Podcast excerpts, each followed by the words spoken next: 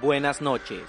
Estás escuchando Voces en tu cabeza, el podcast con historias de terror y misterio enviadas por autores hispanos independientes. Recuerda que para participar solo tienes que enviar tu mejor historia a la dirección de correo electrónico las voces en tu cabeza arroba gmail.com las voces en tu cabeza arroba gmail.com los mejores relatos serán seleccionados para formar parte de próximos episodios. No pierdas la oportunidad de mostrar tu talento. Consulta las bases en nuestra página de Facebook, Voces en tu Cabeza Podcast. Suscríbete al canal de YouTube y toca la campana para recibir las notificaciones. La historia de esta noche surge de la imaginación del autor español Daniel Canals Flores. En 2018, a sus 46 años y sin ninguna experiencia previa, comenzó a escribir y a compartir sus historias, habiendo incursionado en géneros como el horror, la ciencia ficción, el suspenso y el humor, habiendo logrado ser seleccionado para participar en publicaciones y antologías de distintos países como la revista Bouldery, la revista literaria Ivedem, la revista Fantastique, entre otras. Sus cuentos se encuentran agrupados en las antologías Tenebrum y Microrelatos. Además, es el autor de las novelas Divorcio Diferido, El sueño de Berenice, Tú, Robot y Asesinato Comprimido, todas disponibles en Amazon. Para conocer más de su trabajo, visita su página de Facebook y su blog Literatura 5.0.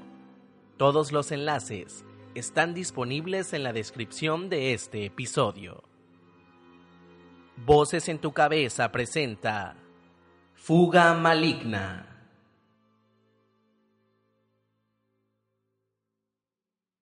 Parte 1. Invocando a Belcebú. Estoy tumbado en la litera, en la penumbra de la medianoche. Las volutas del humo de mi cigarrillo se me antojan como un espíritu cambiante. En el suelo de la estancia, la escasa luz de la luna llena que penetra por el ventanuco es suficiente para iluminar el pentagrama que he dibujado con un trozo de yeso. No necesito mucho más. En mi mente febril tengo la luna, el pentagrama y el espíritu del muerto. Ahora solo falta la psicofonía adecuada y lo más importante, la invocación. Una rata empieza a chillar acompasada y entonces lanzo el maleficio. Yo, el maestro negro, conjuro la presencia del maligno. Oh poderoso Satanás, rey de las tinieblas profundas, acude a la llamada de tu fiel servidor. De repente, la escasa luz disminuye al cubrirse la radiante luna con unas inmensas nubes negras preñadas de tormenta. El cielo empieza a descargar un intenso granizo en toda el área de la prisión, provocando muchos daños materiales. Caen bolas de hielo del tamaño de un puño. Los relámpagos y los truenos van acompañados de intensas descargas eléctricas, convirtiéndose en la única y arrítmica iluminación. Unos minutos más tarde, se enciende el círculo dibujado con un fuego azulado. Mi dueño está a punto de aparecer. Por la pequeña ventana asoma un escarabajo dorado que empieza a descender por la pared en dirección a las llamas. Es el momento esperado, así que me incorporo y clavo ambas rodillas en el suelo. El escarabajo no duda en entrar, de pleno, en el interior del fuego, y justo en el centro del dibujo empieza a metamorfosearse en un macho cabrío, apoyado en sus dos patas traseras.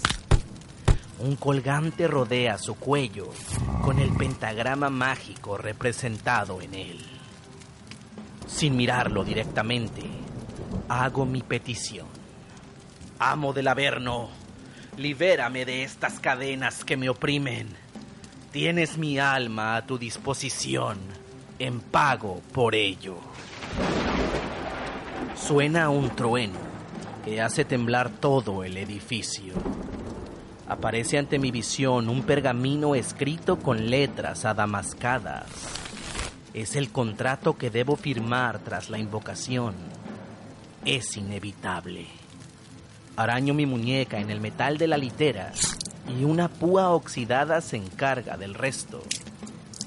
Un chorro de sangre brota hacia la palma de mi mano. Presiono el documento, que desaparece al instante. El macho también. Sé con seguridad que en algún lugar de mi cuerpo acaba de aparecer una marca en forma de media luna, de color negro. Es la señal del diablo. Me ha ligado a la condenación eterna y ahora mi condición de brujo se ha completado. Siempre me quedará la duda de si hubiera dado este paso en el caso de no haber sido apresado, pero en esta ocasión me va la vida en ello. Estoy condenado a muerte. Tras marcharse mi señor, me incorporo avanzando hacia la salida. La tormenta también ha desaparecido mis cadenas han caído al suelo. Un olor a metal quemado se desprende de los goznes de la puerta. Salgo al exterior diluyéndome en la noche. Nada ni nadie me detiene. Ha llegado la hora de que aquellas mujeres perversas, las que provocaron mi encierro y mi desgracia, paguen por ello. Por ese motivo he vendido el alma a Satán para lograr mi venganza. Parte 2. La síntesis del mal. Llegué a la ciudad en pleno invierno. Las calles estaban sucias y llenas de desperdicios mezclados con la nieve, que presentaba un color negro, innatural. Alternaba mi oficio de buhonero con el de medium, habilidad que heredé de mi abuela. Mediante una rudimentaria tabla de la Ouija, podía visualizar los espíritus de los difuntos y recabar información del más allá, previo pago por ello, por supuesto. Me instalé en una habitación destartalada, en el barrio más humilde, y empecé a desarrollar mi actividad tras poner varios anuncios en los periódicos locales.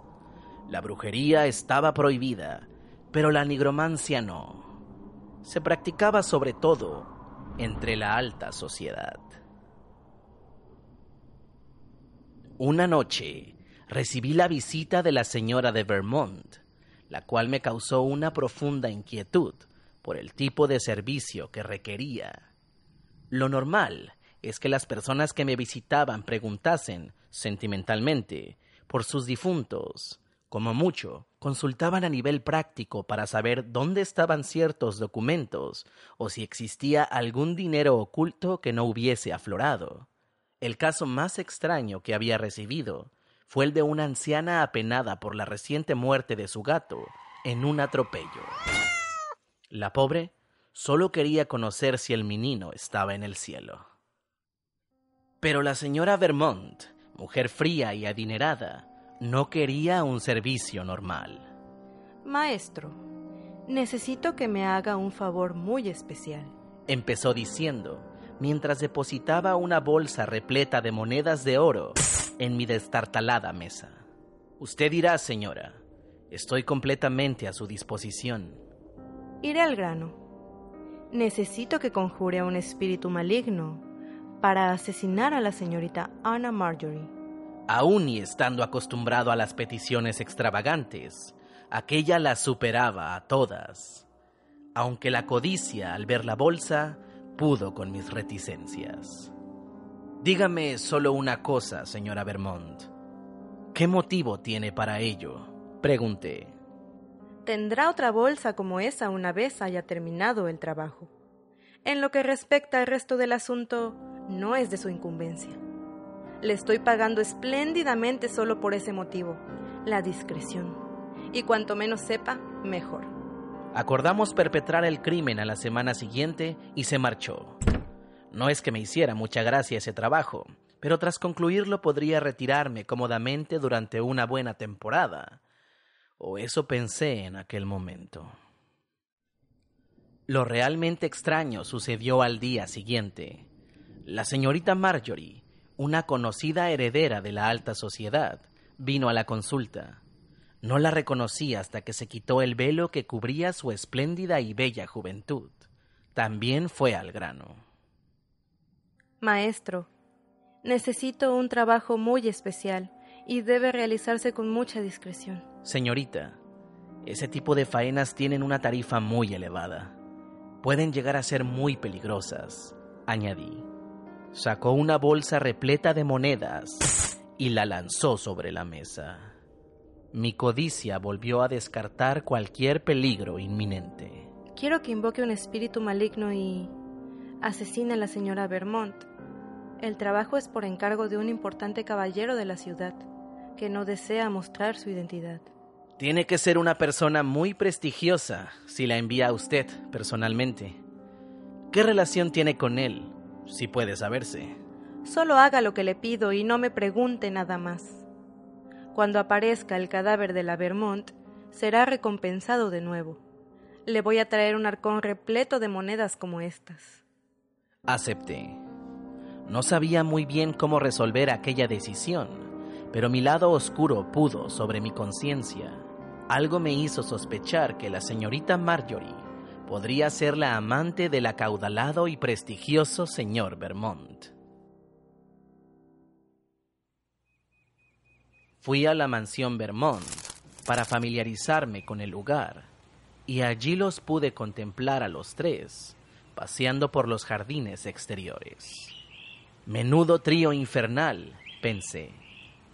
Uno de los criados, que regresaba de algún encargo, me sorprendió con los anteojos mirando hacia la finca y me echó sin contemplaciones. A la semana siguiente, el señor Vermont apareció muerto en su propiedad. Su cadáver estaba rígido como una piedra y su pelo moreno completamente de color blanco. El doctor, tras los pertinentes exámenes, dictaminó la causa de la muerte por un colapso. Algo lo había aterrorizado tanto que le provocó un ataque fulminante.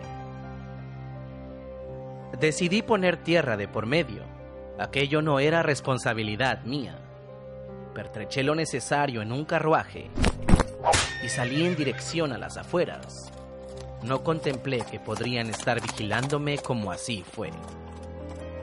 Al llegar a la primera aldea del extrarradio de la ciudad, fui detenido por la guardia y tras comprobar mi identidad, me condujeron a la prisión acusado de brujería y asesinato alguien me había delatado de forma anónima. Tras un corto y sumarísimo juicio, en el que tomaron como pruebas la declaración del criado, la inusual posesión de dinero y el intento de fuga, fui condenado a perder la cabeza en la guillotina al amanecer. Parte 3. La venganza. Mientras me dirijo hacia la mansión, Miles de preguntas azotan mi cabeza. ¿Quién y cómo había asesinado al señor Vermont? ¿Por qué ambas damas, si podía llamarlas así, me habían involucrado en aquel asunto? ¿Quién se beneficiaba realmente de todo aquello? Tengo a las dos, atadas y desnudas enfrente de mí. Después de amordazarlas y arrancarles la ropa con un cuchillo, no he podido evitar una inmensa carcajada.